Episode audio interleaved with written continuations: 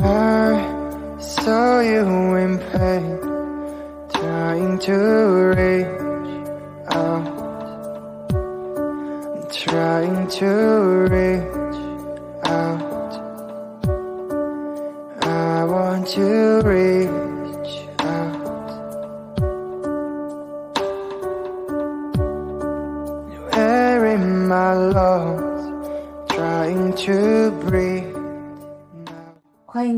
到毕业声音企划的新期节目。这一期节目呢，我请到的嘉宾是我大学里的好朋友文娟。这一期节目的主题是孤独的灵魂终有停靠的站点。首先呢，我将介绍一下我们两个认识的契机。嗯，我们两个其实是在学校的校英演讲队认识的。我们两个都是在大三的下学期被选入了学校英语演讲队去参加省里的比赛。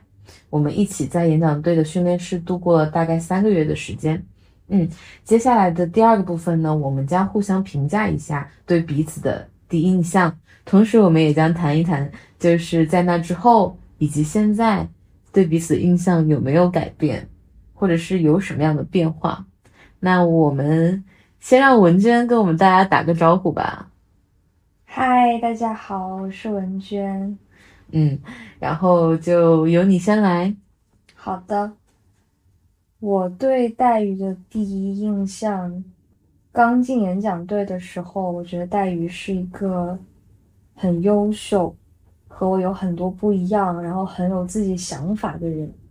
但是当时其实我会觉得我们两个应该不会是能成为好朋友的那一种人，就感觉我们之间会有一种距离感。为什么？你觉得是什么导致这种距离感？我觉得黛玉是一个偏强势一点的人，在当时就是会很敢于提出自己的想法，嗯。我就会觉得会不会和我会有一点，对我可能就会觉得会有一些距离感，但是后来相处起来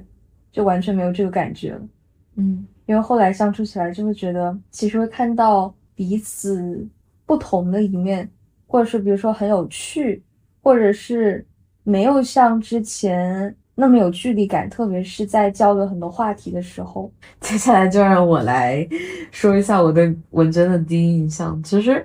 跟她有点像了，我也觉得我可能当时不觉得我会跟文娟发展成好朋友。嗯，最开始的第一印象其实是源自于在暑假的线上训练。当时我跟文娟在一组，我们一个组其实是三个人，一共就两个组了，就嗯六个人。然后我们在同一个组就是三个人。当时我们在线上训练的时候，没有办法产生什么印象，因为没有机会进行交流。那我觉得他当时就是一个很 nice 的人，我问他一些问题，然后他会回答我，然后他会给我的朋友圈点赞啊，然后其实就是一个泛泛之交，可能有点像那种在社团里你认识了一个人，你知道他叫什么名字，他是哪个专业的，然后他的平常会给你一些的影像，但是呢，你会走近他吗？好像也不太会。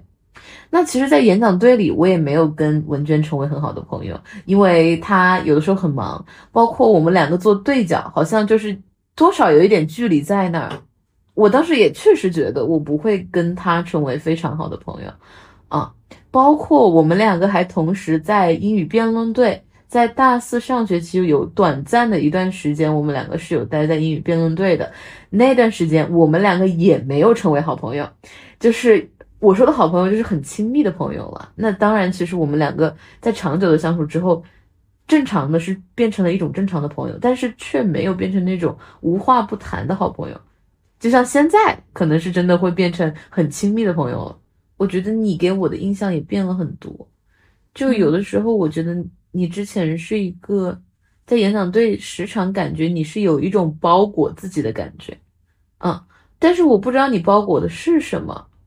我会觉得你是一个很优秀的人，因为身为一个非英语专业生，也可以有很好的英语演讲水平。同时呢，你我也知道你在你的专业上其实也是非常强的。你当时还有很多其他的学术论文在写啊，其他的项目在做啊。我听到你的这些经历之后，也会觉得你很优秀。但同时，这种优秀跟我是有一个距离感在这里，我也不知道这种优秀好像也是被什么东西包裹的。嗯，但是我一直都没有能力、时间或者办法去打开包裹的那一层东西。当然，这个冰其实是等我们两个离开了辩论和演讲队的时候才被打破。那现在有什么变化？我现在就觉得就是已经完全不是那个之前的文娟了。我眼前的文娟，可能是一个在我面前是打开自我的，然后会跟我产生很多灵魂深处的沟通的，会 being very supportive。然后无话不说，我们内心无论是好的还是坏的，是那种伤痛的事情还是喜悦的事情，都会彼此分享、彼此交换。我刚刚听你说完这么多之后，我突然又有了一些补充。我觉得这个话题我有更多想说的。嗯，就比如你刚刚说到我们演讲队。就是刚刚认识训练那些细节的时候，我突然想到一个瞬间，也不是瞬间，嗯，就是一些时刻。不知道你记不记得我们当时演讲线上训练的时候，嗯，作业特别多。然后呢，其实我我们俩是会隔三差五的互相交流沟通进度。嗯，比如说你会说你这个没完成，然后我会和你说啊我也没有，然后我会和你说不用担心，然后怎么怎么样，就是每次。check 完我们两个人的进度之后，我觉得对我们两个应该都是一种 宽慰。怎么跟李哥一样？是的呀，我觉得。但是当时其实隔一段时间，我觉得我会和你，因为我记得当时你会常常在朋友圈、在空间会定期的发自己的那种生活的随感，你会隔一段时间写那种便签，然后发在空间里。所以我当时对你的印象，我觉得你就是一个。对生活很有自己的感知的人，这一点其实我后来看我们是很像的，就是定期的会有一个自己的总结。但是我当时，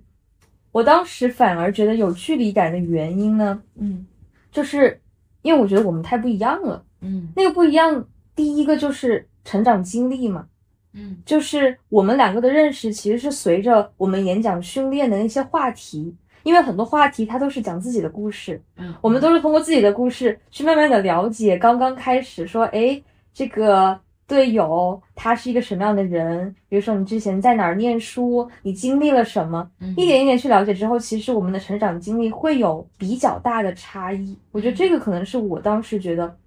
我们很不一样的点。嗯，那还有一个我觉得我们之间会有距离感的原因，就是我觉得我们两个都太有自己的想法了。嗯，我觉得我们很容易可能对一个点，你有你的想法，我有我的想法，我们可能不一定会一样，这可能是说我当时的第一印象。我觉得可能是这样，就是有不同的想法可能是正常的，嗯，但我们两个可能看起来像是那种会坚持自己想法的人，对，就是那种 看似水火不相容。是的，对，就是我当时能够感觉到有一种那种，就是。就是这种，也不是说什么暗流，就是我们会看上去就是会有自己不同的想法，并且会坚持。对，嗯，那就讲到这里了。嗯嗯，好，那到了第三个部分，我们两个将分别讲一下一到两个印象深刻的一起相处的瞬间。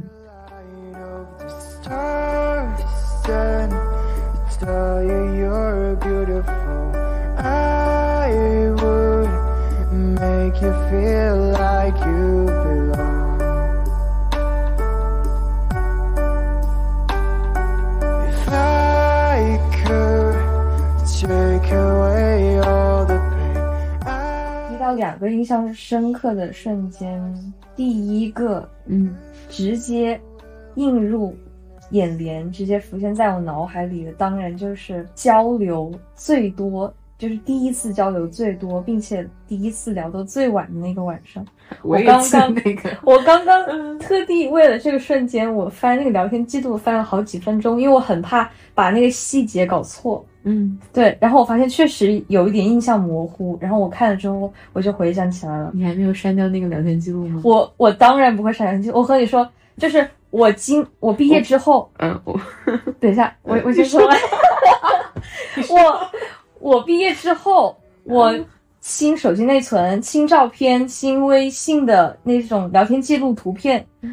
我清了很多。然后我把今后可能联系比较少的聊天记录全都删掉了，留下一些比较重要的。然后呢，它不是在清理的时候会有内占内存的那个容量嘛，你是排在前三的，而且你是我基本上我一个什么东西都没有删，我既没删图片也没删聊天记录。你想说什么？没什么 你刚刚想说？啊，你你刚想你刚刚我心里突然就想，就是以前有的人会存那种聊天记录嘛，嗯然后还会把它打印下来，为什么会打印下来？就是作为一种 友谊但是我们或者爱情的见证，你知就是道吗？我们聊的太多了，而且还有一个我们不能我现在有点后打印下来，我们还有一个，还有一个客观原因，你知道什么吗？我们很多语音哎，你打一下来全是那个语音条，五十九秒，满屏的五十九秒，就是他怎么打印下来的，没有办法，所以我觉得这个对我们可能不太现实。嗯，好，我继续说回这个瞬间，嗯第一个瞬间，反正我就是想到那天晚上，甚至日子对我们来说还挺特别的。那天是去年的五二一，嗯，好的，就是那天五二一，嗯哼，我记得我们那那一次是我当时还在上晚课，嗯。我晚上大概七八点钟的时候，我就开始给你断断续续的发一点消息，然后你当时就时不时回我，然后到了晚一点，大概十点十一点的时候，嗯，我觉得当时其实心里可能会有一种闷闷的感觉。当然，这个时间，这个时这个特殊的时间点是很大的一个原因。我怎么脑子里一直觉得我是从嗯，八点钟就开始跟你聊了？对啊，七八点嘛，嗯，是吧？但是对我来说的话，其实但还没有触及到哦哦哦，真正那个引发我们聊那么久的那个点，大概是到十点多的时候吧。然后我就突然和你说，我说我有这个东西想和你聊，嗯，但是我之前没有和其他人聊过，我也就是其实也很想聊这个话题。然后当时你在寝室里，我我记得是不是？还是说你在我在学校外面租的对对对对，对对，你在那儿，我想起来了。然后我当时是在两人行里嘛，嗯，然后我就觉得可能不太方便，我在和你打字的话太累了，我想和你发语音，然后我就直接跑到嗯。宿舍楼下，就是一条语音一条语音，就那一天聊到两点半，我觉得那个是印象非常深刻的瞬间，因为那是我第一次觉得，就是有一种好像以前从来没有过的，突然想把内心的很多东西讲出来嗯。的那个感觉，嗯，嗯其实我感觉感受是差不多的，就刚刚那个瞬间，嗯，就刚刚那个瞬间而言，我记得当时我首先是在洗东西，接着我又去洗澡，我边洗澡还边给你发语音，就是我边洗澡边听你的语音。嗯接下来呢，我听完之后又很想回你，于是我会把水龙头关了，给你回一个，之后再再接着洗。好，洗完了之后呢，嗯。于是我打算躺在床上跟你边聊，也许我想着你聊到某个瞬间你就会停下来，结果不知不觉就到了十二点，嗯，然后你突然之间就跟我说，嗯，你现在想睡觉吗？哦，然后是十二点，我还记得是十点，哦，那是十二点，嗯。当时其实我想睡觉，但是我不知道为什么，我又想听你讲下去，因为我们两个聊到了情感的话题，对，然后这是情感的话题，你直接说出来了，那对，然后那就说吧，嗯然后我就，然后就不知道为什么，好像是打开了话匣子，但是其实我又困得很，你知道那种矛盾的心理吗？你问我困吗？我说没有关系，我不困，但是我很困，而且我的眼睛就要闭上了。天呐就，是在某一个瞬间，我就是想打断你的时候，可是你越讲越兴奋，越讲越兴奋。然后我一听那个语音，就是那种你你跟我说你，我是那种啊，我怕打扰我的室友睡觉，我就干脆出来跟你讲吧。就是 我我我刚打算跟你讲这个话的时候，你就对我来了这么一句话，我就心里想着说，今晚我怎么就是？你说文娟吧，好不容易这么大兴致，我们两个好像就是随着那段时间的推进，好多东西就就像我之前说的，我们两个之前心里的那层顾虑或者是那个隔阂就被打开了。对，我原来看到你身上包裹的那一层东西，好像它就褪去了。是的，嗯，你说你的第二个瞬间吧。好的。第二个瞬间就是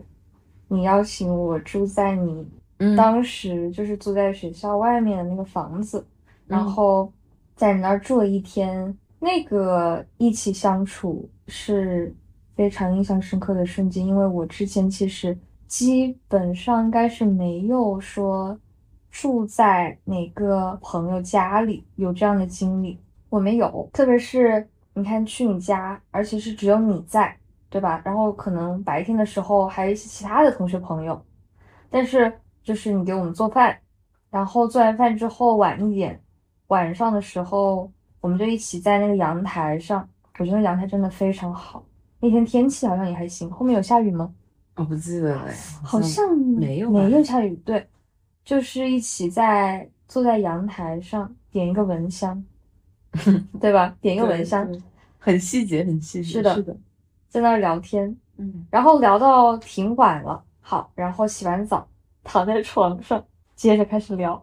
本来以为要睡觉了，结果聊着聊着，可能真的是，可能大家都聊困了吧，然后后来就睡着了。但是至少是三四点以后。对，肯定是三四点以后。对，就那一次也聊了非常非常久，我觉得那个印象深刻。嗯，如果说我们那一次就是第一个印象深刻的瞬间是聊情感为主，第二个印象深刻的瞬间，我觉得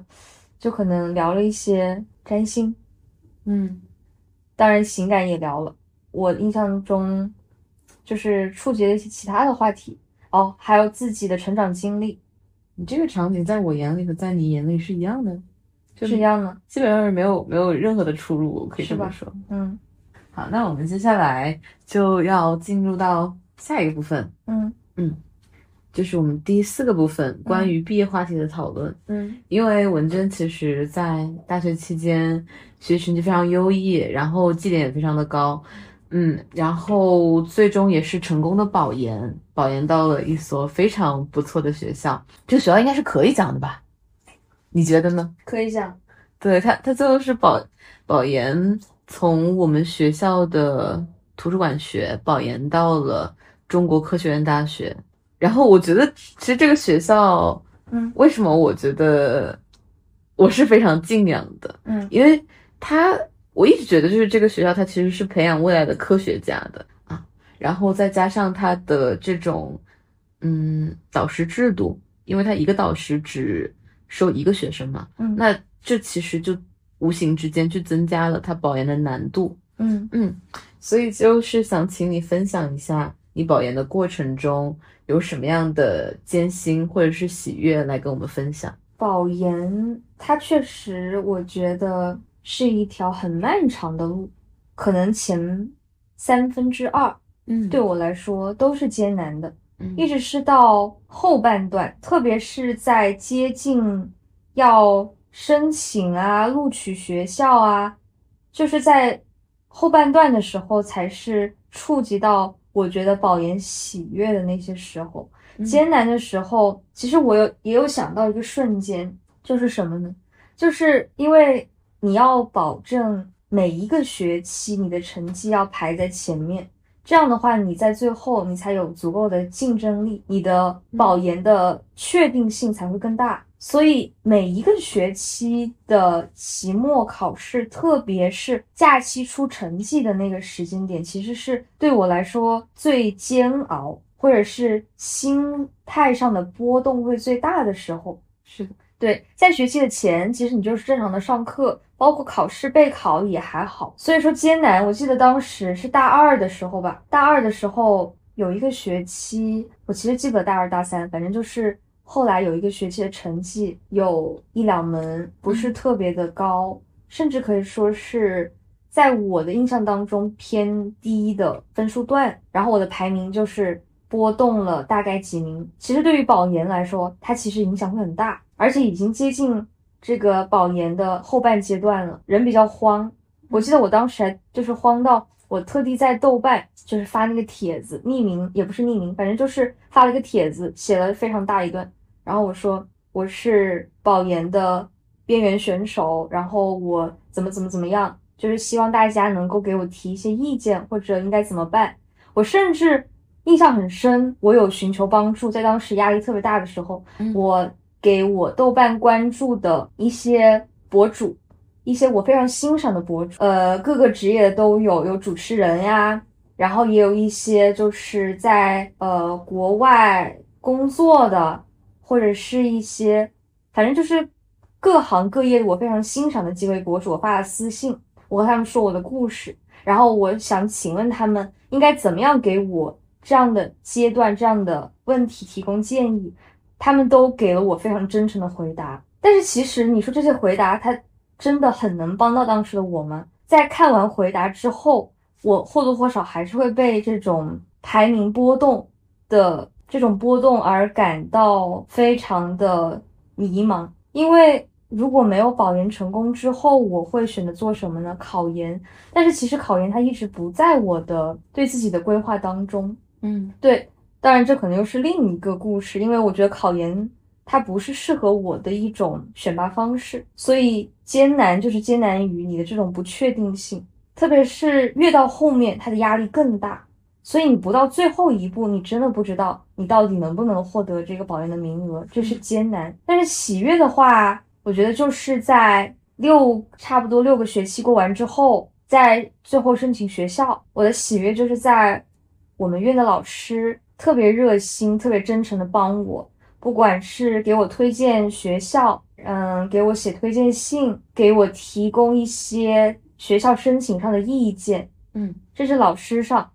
还有就是我的家人给我的鼓励，就是我去的任何一个学校，我申请的怎么样，我参加完了，他们都是事事有回应，然后就是鼓励我。然后还有一个喜悦，其实也和待遇有关，嗯就是我当时不是大三下的那个暑假，不是留校在了一段时间吗？嗯其实那个时候我刚好两人寝，我那时候是一个人住，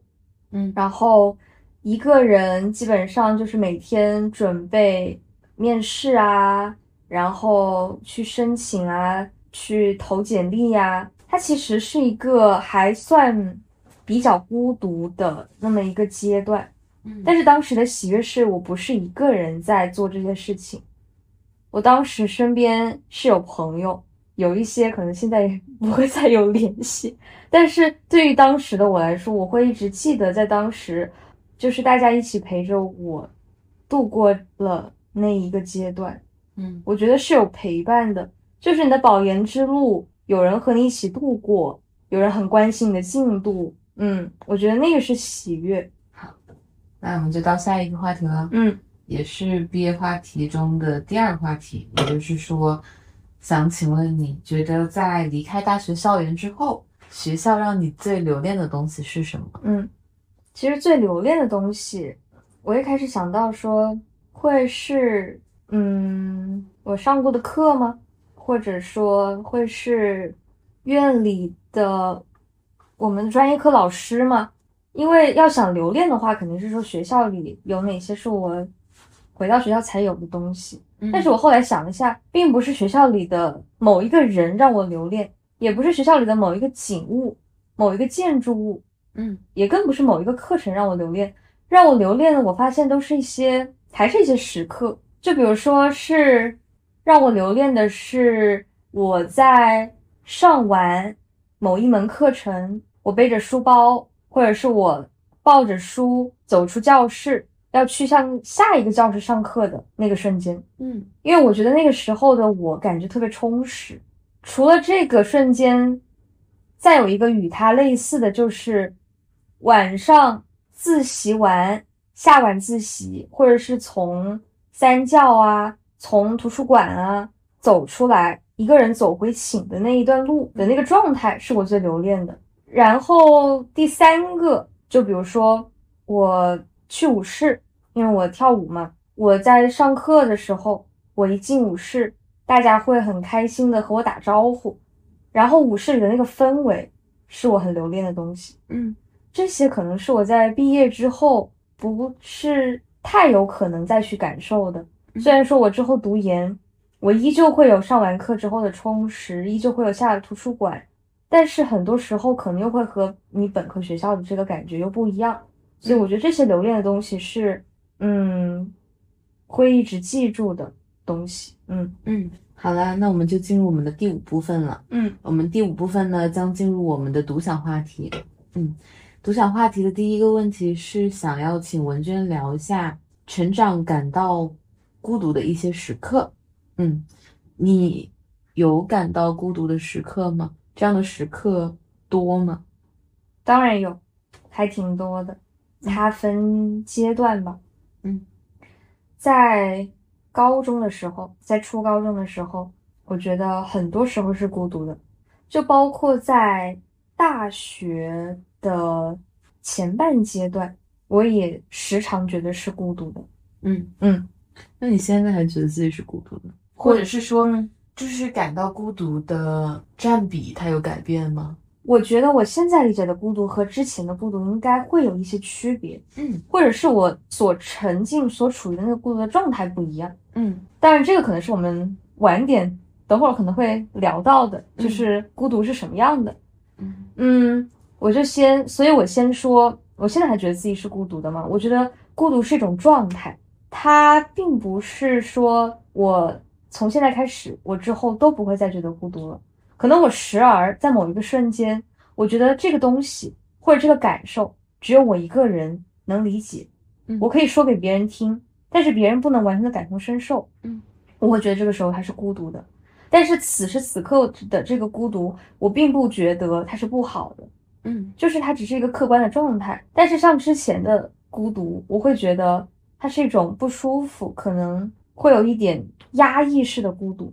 所以就是之前的孤独可能带来的负面影响更多一点，嗯而你现在可能对孤独的理解有改变了。，对，它，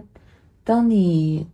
感受到孤独的时候，它也不再是之前那种压抑和负面的影响了。嗯，嗯，好，那我们到了第二个问题，你认为自己之前的孤独是正向的，还是一种不合群的表现呢？其实我觉得正向和不合群，嗯就是有时候一些不合群的，它未必就是不正向的。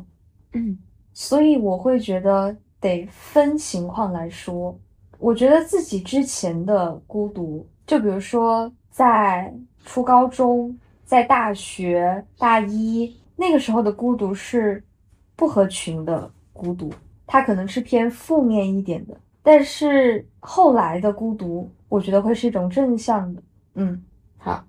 那到了第三个问题，你有什么时候感觉到自己被打开呢？或者没有那么孤独了？就是或者是它是一个瞬间，或者又是一个过程，它集中发生在某一个时间段，以让你觉得在那个时间节点之后，你自己跟之前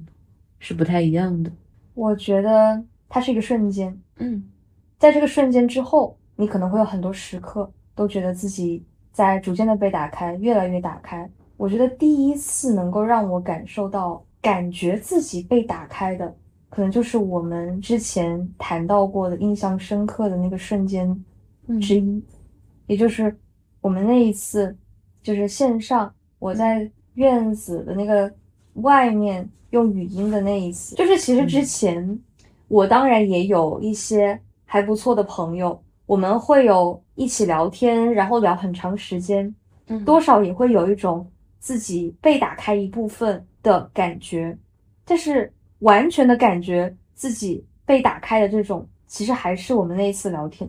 嗯因为我当时印象非常非常深刻的是，你对我说，你感觉有些东西你从来没有跟人深入交谈过，是的，啊而且感觉很多事情，很多人他找不到合适的人去倾诉，是的，也而且跟普通人倾诉会有很多的顾忌或者顾虑。我觉得我还挺靠靠感觉，就是我很看这个人他给我的感觉。嗯。就是如果我觉得他不一定能够理解到我，他给我的回应，他在听完我之后的反应，我觉得可能不会是接纳或者是理解，我可能不会说，好，那我们就往下面走了。嗯嗯，那第四个问题是想问你说，你大学的时候，或者是这段时间，或者又是以前，你是否拥有过某一种执念？那这种执念现在还在坚持吗？还说，还是说已经放下了？执念，其实嗯，是有执念的。我觉得它是可以追溯到在高中一直进入到大学都存在的执念。嗯是什么执念呢？它其实就是我觉得自己一直内心有一种说，我想证明自己，嗯我想做到最好的那个执念。嗯就是他可能是和之前在高中的时候成绩不是特别的前，或者是说高考的成绩不是特别的理想，但是你又特别想证明自己说，其实我是很优秀的，我并不是呃，我现在就是考的这个成绩或者怎么样来定义我，嗯，所以会有特别特别有一种想要我一定要拿到什么东西，呃，或者是我要排在那个第一，来证明自己的这种执念。然后这个执念我再深挖，其实它可能还会有一种就是比较，就是一定要和人，因为你要做到更好，你要做到更优秀，你可能背后有一个逻辑，就是你一定要比别人做的更好啊。你身边其实可能潜在的，你就会有很多这样的去比较的对象。这种执念现在还在坚持吗？现在其实没有了。呃，很客观的原因就是因为已经证明了。嗯我现在有一个问题是说，嗯那当有一天你走到研究生之后，嗯你又在一个竞技场里面了，你肯定会又有一个比较的范围出现了。这个其实就是我其实就是想接着说的东西，嗯。因为我说这个执念现在已经没有了，因为我想证明的这个，它确实已经证明到了，嗯。就是我通过大学的努力，我去参加各种各样的竞赛啊、活动啊，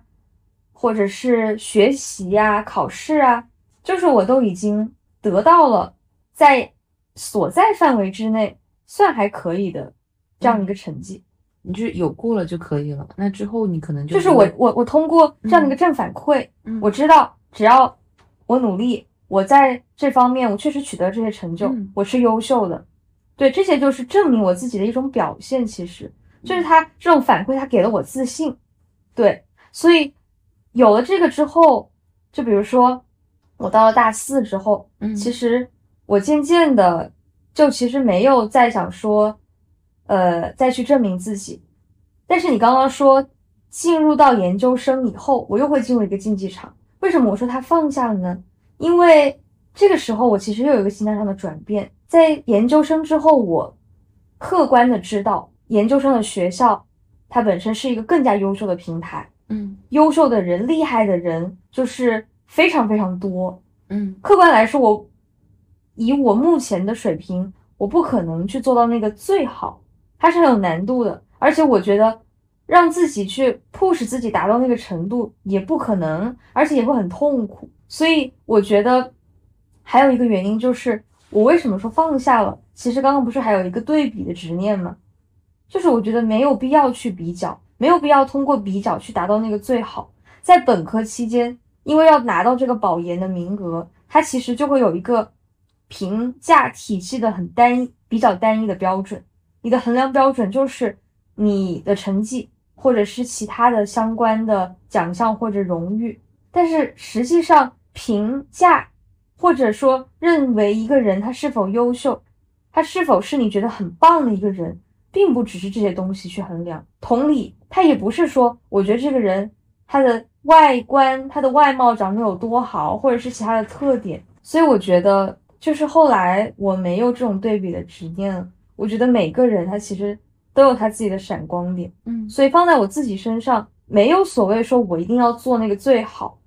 我觉得做自己就是找到自己的那个特点，然后你并且很喜欢自己的这个闪光点，你也很快乐，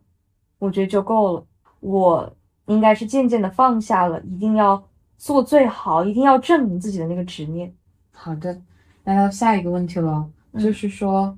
那当你偶然发现自己不再是聚光灯下的那个人，或者是说你不再是那个最优秀的人的时候，其实就跟刚刚你讲的问题还是相关的。嗯如果你下一次走在研究生的人群中，嗯你已经成为那个平平无奇的人了，嗯不像在大学一样是那个非常优秀的自己，嗯你会感到难过吗？而且当你意识到不完美的时候，你是怎么样与不完美的自己和解的呢？我觉得多少可能会有一点难过，但是是它没有以前那么多。因为我觉得在本科的时候，我比如说自己没有比赛，没有进决赛的时候，就是那个很明显自己是在观众席上看着在聚光灯下的同学们的时候，或者是自己没有被选上的时候，自己不是所认定的那个最优秀人的时候，嗯，其实蛮难过的。包括在台下去看那些比赛，我会觉得明年那上面的位置会是我吗？或者是说为什么为为为什么被选中的那个人里面他不是我呢？嗯，会很难过，当时会很难过，但是现在不会有之前那么难过。主要的原因其实前面也提到了，就是已经觉得接受有人比你更好，自己也很好，但是在某一个方面。那就是有的人会比你做的更好，我没有说我一定要做的更最好的这个执念，我只要自己做的更好，并且我乐于在这个进步的阶段就很好。好，那我们现在就进入到第六部分了。嗯第六个环节就是我们互相提问的一个环节，嗯我们将分别问彼此三到四个问题。嗯然后我们今天其实应该就只问到三个问题。嗯 Let's put love on the table. Put a little pepper and salt. Make it a little better to swallow. 首先，你来问我吧。嗯，对，这样我好回答一下。我要问的第一个问题呢，就是你觉得我在你众多的朋友之中，我的那个独特之处是什么？我觉得，就是这个问题，其实说实话，我回答起来我不太好回答这个问题，因为我觉得你是很独特的，但是这种独特有的时候是很抽象的，就是你很难用几个嗯点来把它精简出来懂。就比如说，也许每个人都是很优秀的，但是每个人优秀的点它又不一样。嗯嗯，但是这个点有的时候是你意识层面上 get 到它，而并不是一个哦你可以用字面意思来把它总结出来的。那我这么问，嗯，但是是嗯但是你先说只是让我谈你的独特之处，或者是相比起其他人，嗯更加让我识别到的独特之处的话，嗯我觉得第一点是，我觉得你非常懂得反思自我和分析自我，嗯就甚至是你有的时候我会觉得你有点过度了。嗯因为当你反思自我之后，你有的时候会有点谴责自己，嗯嗯，那这样可能就会让你变得非常的累，嗯然后同时有点内耗。嗯但确实不得不说，你是一个非常喜欢去思考以前的事情，就你以前的思想，对以及你在这个事情中，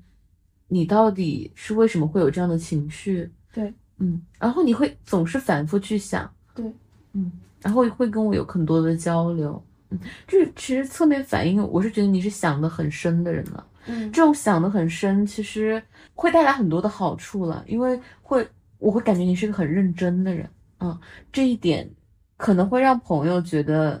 你有真心待人，嗯。嗯你有很把别人的话当回事，嗯。啊就但是这种认真可能给你自己带来压力，对嗯，你会对自己的要求更高，嗯然后当别人没以同样的认真对待你的时候，你心里也可能会有一点的波澜。对，这个太精准了，太精准了。是的，请划重点。是的，嗯但是，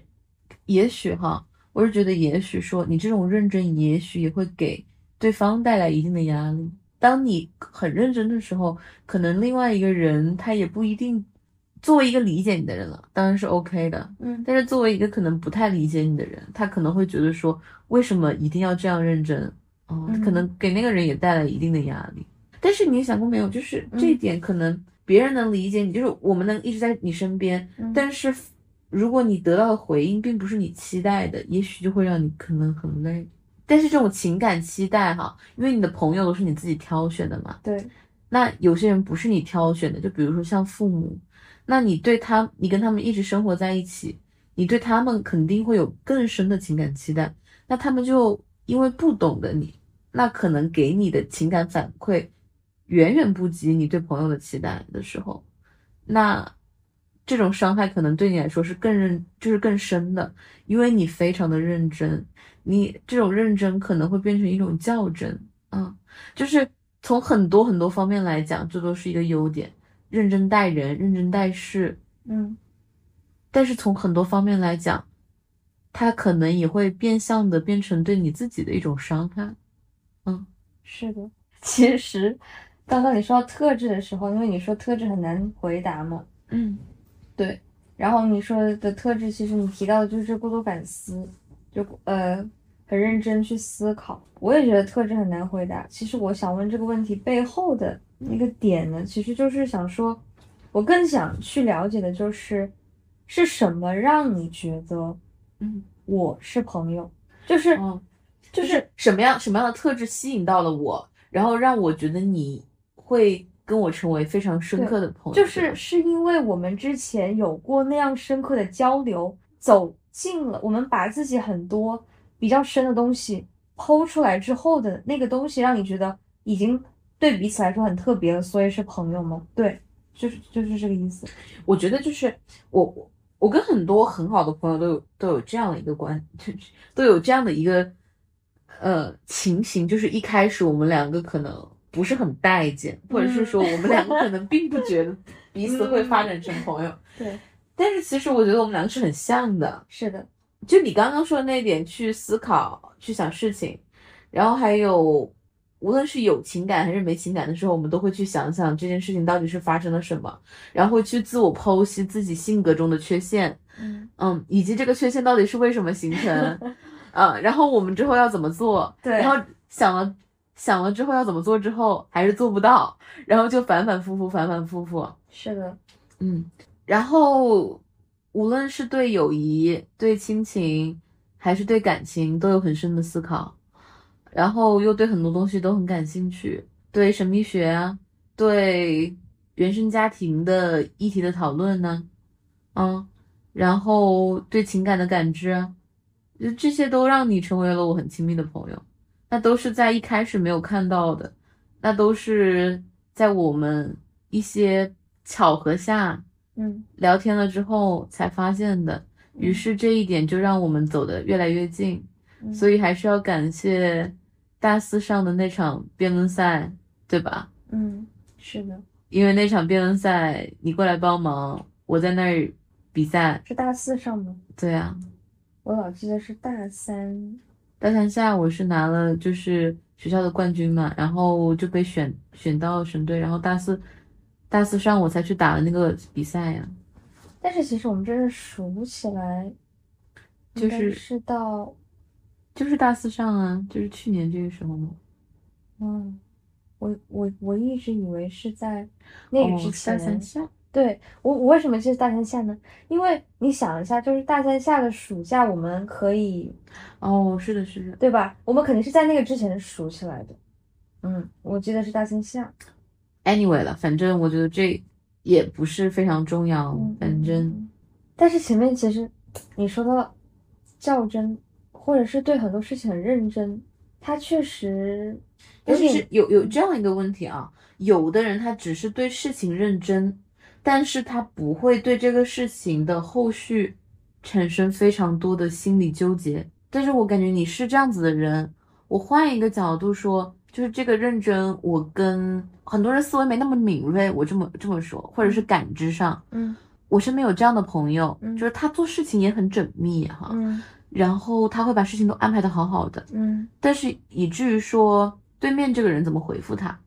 或者是说有没有以同等的这样子，以他同等的需求来回答回应他，嗯。他不是很在意，嗯，他也不会去思考啊，我就是这样子的人啊，就是不要说，嗯。就是我可能是不是说完全不在意，但是其实一定程度上是没那么在意的，对于不管是一般的或者是自己的好朋友的回应都不除非那一个人是我那段时间很想发展成我的男朋友的对象。仅仅是男朋友对象，好朋友呢？好朋友我不会太在意，就是我其实我心里会 get 到，就比如说你没有回我，嗯我可以保证你这个时候是在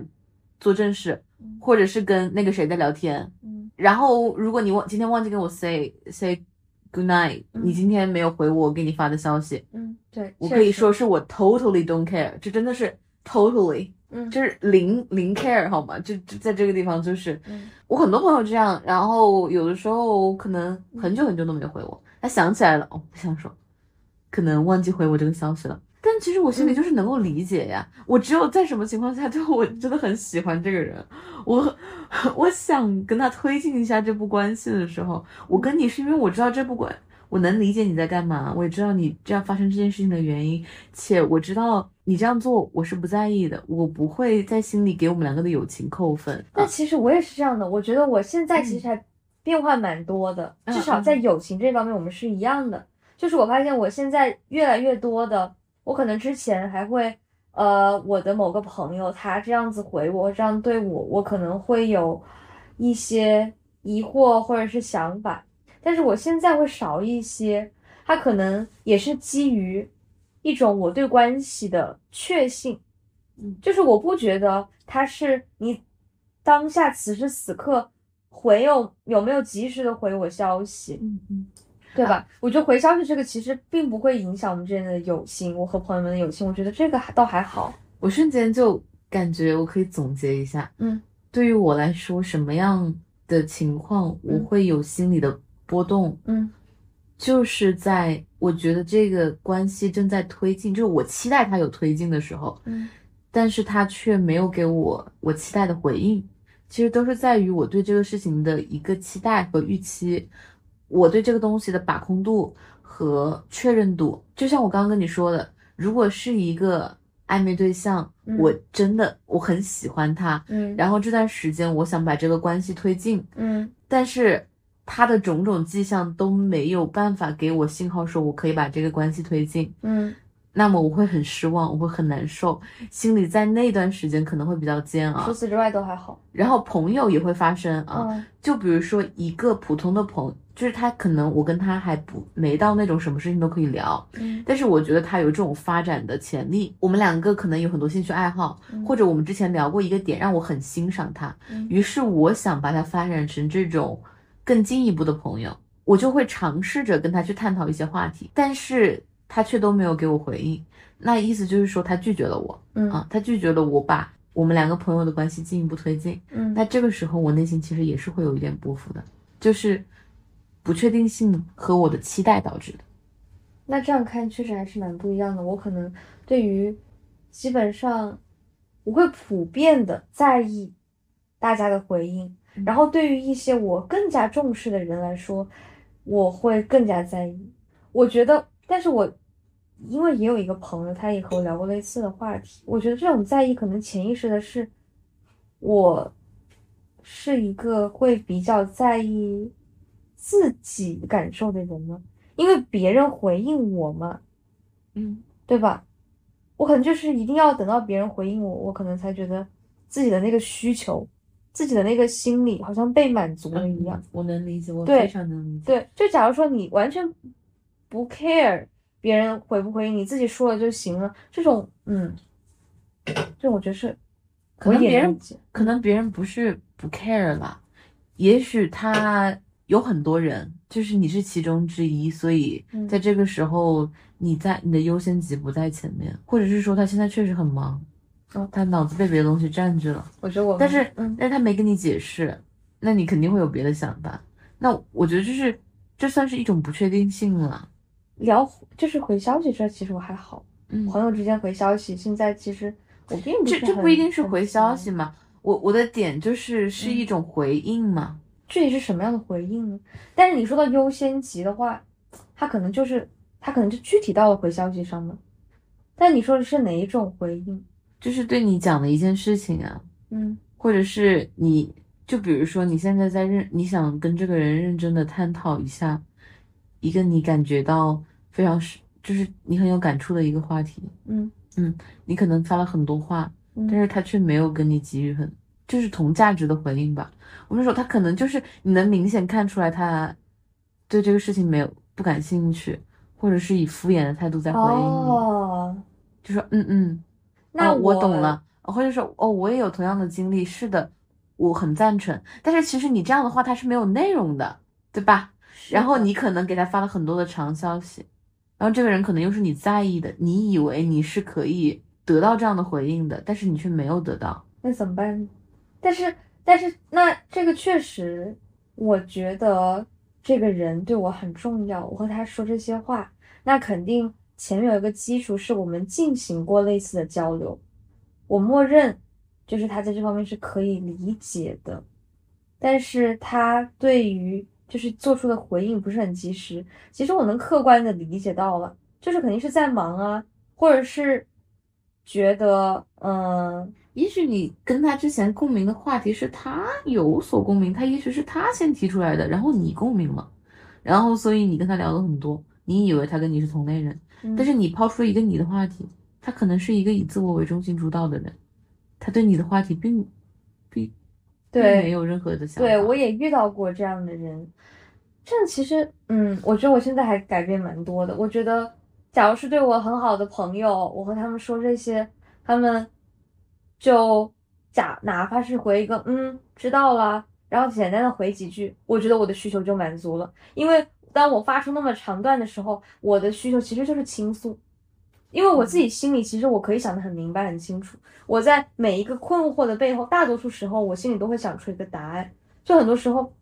现在只要给我一个你看到或者嗯，或者有时候没看到，其实我觉得也没关系。我觉得。因为朋友，好朋友在我这儿是我觉得关系最松弛，但是它松又稳定的这样的一个联系，所以我觉得还好。嗯嗯，但是其实我们前面最前面讲到，你说我对于别人的回应很认真，倒并不是说这个，我觉得就可能是什么呢？满足期待。嗯，其实这这这最近也是我一直在思考的一个东西，就是你说我是一个。想的特别多的人，然后可能会给别人带来压力。我觉得这个点反而是戳到我了。其实我这一次过生日，我过生日那天晚上，我给自己写了一封信，然后那天写到大概凌晨三点多，快四点。我那封信里面很大一个部分的原因就是我提到说，我其实一直很想，很每一件事情。想得很清楚，一定要想出一个很明确的答案。我一定要把这个事情弄懂。比如说，在感情上啊，在人际交往上啊，或者是在我对于某一个自我认知方面，就是我会想的很想把它给想清楚、弄明白。嗯，我觉得如果我哪一天不去想这些东西了，它反而不是我。我觉得我去想这些的时候，我反而是舒服的。但是与此同时，它确实有一个负面的，可能在别人看来是负面的，就是我会花很多心思，感觉我的心思是一直在思考某个东西，嗯，对，就是一直说是内耗也好，就是会确实会很下意识的去沉浸在某个思维当中，嗯，这可能是一体两面，就是放在我我之前那个就是我的导师，他也说，觉得我是一个特别想很多、很细腻，放在科研上，他是一个特别好。因为你可以钻研精神嘛，但是你如果不把它放在，当然这个老师没说，他只是说我这个优点。我自己想到，如果我不把它放在科研上，我把它放在这些问题上，它可能有时候确实会是一种内耗。嗯，它真的是一体两面。我说，所以我说我对自己现在的要求就是，我希望自己减少一点这方面的内耗。如果就是你是享受这个思考过程的，我觉得我享受，我对我非常享受，而且我是一个比起交流。我是一个很喜欢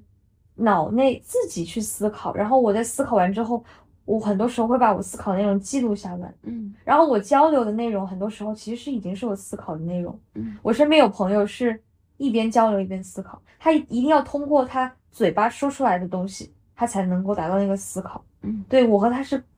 在这一点是蛮不一样的，嗯，我很享受这个思考的过程，然后我觉得是思考让我觉得在活着，